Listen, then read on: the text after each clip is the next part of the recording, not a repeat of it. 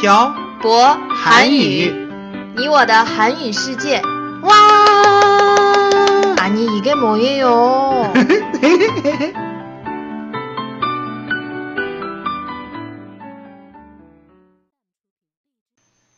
안녕하세요. 빡빡 한국어의 小博 쌤입니다. 안녕하세요, 여러분. 빡빡 한국어의 연동쌤입니다. 연돈쌤, 네. 며칠 전에 음. 한국 수능 시험에 대한 인터넷 기사를 봤어요. 음, 그래요? 어떤 기사였어요? 원래 11월 초에 수능 시험을 보는 건데 어떤 지방에 지진이 나서 음. 수능 시험이 연기되었다는 기사였어요. 아, 그 얘기 저도 들었어요. 수능 시험이 연기되기 전에 학생들이 책을 다 버려서 아이고. 연기된 후에 버린 책을 다시 찾아오고 싶어서 어. 쓰레기장을 뒤지고 있다는 기사였어요. 너무 음. 재밌어요. 음, 어디에서 봤어요? 웨이보에서 봤어요. 어. 그때 연돈쌤한테도 어, 물어봤어요. 맞다, 맞다. 맞다. 왜 시험 보기 전에 책을 버리냐고요.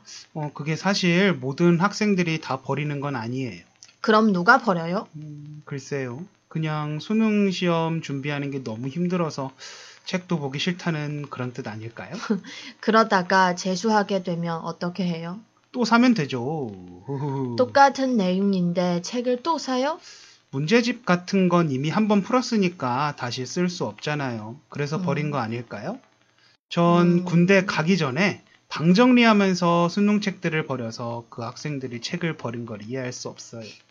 그렇구나. 음, 수능에 대한 얘기가 나온 김에 오늘은 음. 우리 수능에 대한 이야기를 해봐요. 그래요. 음, 듣기로는 중국은 수능을 2, 2, 3일 본다면서요? 네. 정확하게 기억은 안 나는데 음, 이틀 아니면 사흘 동안 시험을 봤던 것 같아요. 음, 수능 본 지 오래되어 오래돼서 음. 기억이 잘 안 나네요. 음, 한국은 하루만 봐요. 그래요? 음, 네. 아침 8시 40분부터 오후 5시 40분까지 시험을 봐요. 그럼 시험 보는 과목들에는 어떤 것들이 있어요? 보통 1교시에는 국어, 그리고 2교시에는 수학, 음, 2교시가 끝난 뒤에 점심을 먹고 3교시에는 외국어 시험을 봐요. 음, 영어 시험이요. 음, 그리고 4교시에는 한국사, 사회탐구, 과학탐구, 직업탐구 같은 선택 과목 시험을 봐요. 음, 그리고 5교시에는 제2외국어나 한문 시험을 봐요. 5교시에 보는 시험은 선택한 학생들만 보는 시험이에요. 음, 그리고 1교시가 끝난 뒤에 30분씩 쉬어요. 음, 너무 힘들어요. 다른 건 다 이해가 됐는데 음, 선택 과목은 뭐예요? 선택 과목은 사회 탐구하고 과학 탐구로 나누어지는데 이과 학생들은 과학탐구, 즉 과학 관련된 과목을 보고 문과 학생들은 사회탐구라는 과목을 봐요.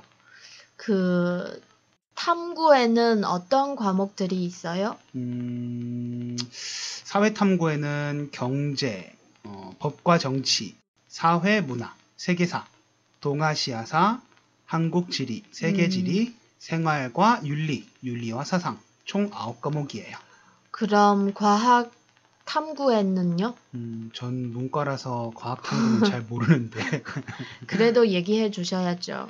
음, 인터넷에서 찾아보니까 과학 탐구에는 물리 두 과목, 화학 두 과목, 생명 과학 두 과목, 지구 과학 두 과목, 총 8, 총 8과목이 있어요.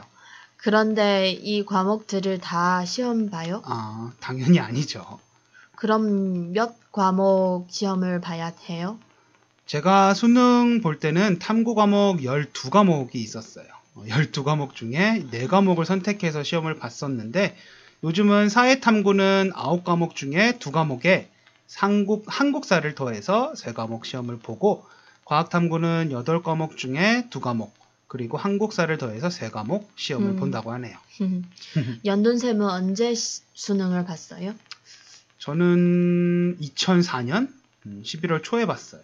안 추웠어요? 수능 시험은 보통 11월 둘째 주 수요일에 보는 걸로 기억하고 있는데 음, 수능 시험 날에는 보통 엄청 추워요. 음. 제가 수능 보는 날에도 엄청 추웠던 걸로 기억해요.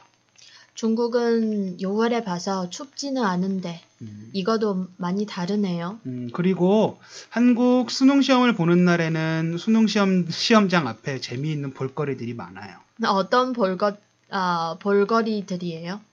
학교 후배들이 고3 수험생들을 응원하기 위해서 아침부터 학교 정문 입구에서 응원을 해요.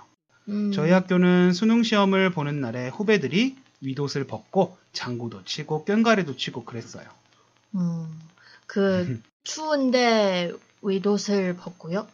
음, 그게 저희 학교 전통이었어요. 갑자기 에마야. 중국은 그런 거 없어요. 음, 그런데 어디에서 시험을 봐요? 음, 다른 학교에서 보죠.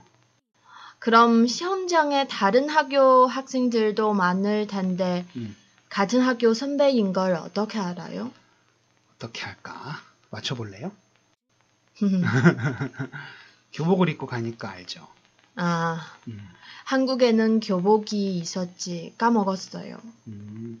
하여튼 수능 시험 날에는 참 재미있는 일들이 많아요. 아 그리고 시험 보기 전에 수험생한테 주는 선물들이 있어요.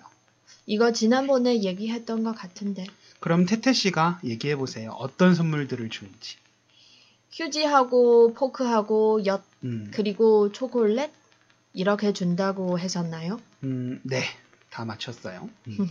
휴지는 문제를 잘 풀라고 주는 거고, 포크는 문제를 잘 찍으라고 주는 음, 거고, 음. 엿은 시험에 잘 붙으라고 주는 거고, 초콜릿은 당이 떨어졌을 때 먹으라고 주는 거예요. 중국은 그런 거 없어요. 음, 한국 학생들은 수능 시험이 끝나고 보통 무엇을 해요? 시험이 끝난 뒤에 수험표를 갖고 가면 할인해주는 곳이 엄청 많아서 재미있게 스트레스를 풀죠. 그래요? 중국도 수험표를 가지고 가면 할인해 주는 곳이 있다고 들었는데 보편적이지는 않아요. 음, 한국은 영화관, 놀이동산, 화장품, 옷 등등 수능 시험을 보느라고 고생한 수험생들을 위해서 수험생들이 스트레스를 풀러가는 곳들과 관련된 많은 기업들이 할인을 해주는 거예요. 그러구나. 음. 그리고 또 뭐 해요?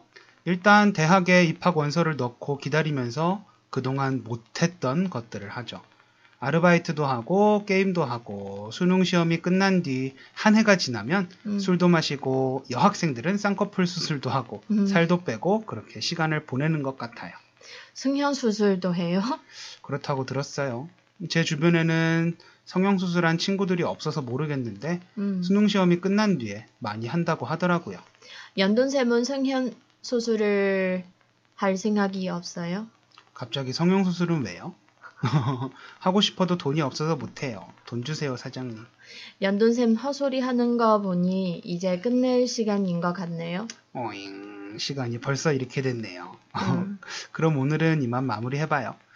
오늘은 한국의 수능 시험에 대해서 알아봤습니다. 수능 시험에도, 어, 수, 수능 시험에서도 한국과 중국은 많은 차이점이 있는 것 같습니다. 음. 어, 수험생들과 사회의 분위기도 다른 것 같고 시험을 잘 보라고 주는 선물과 응원도 좀 다른 것 같습니다.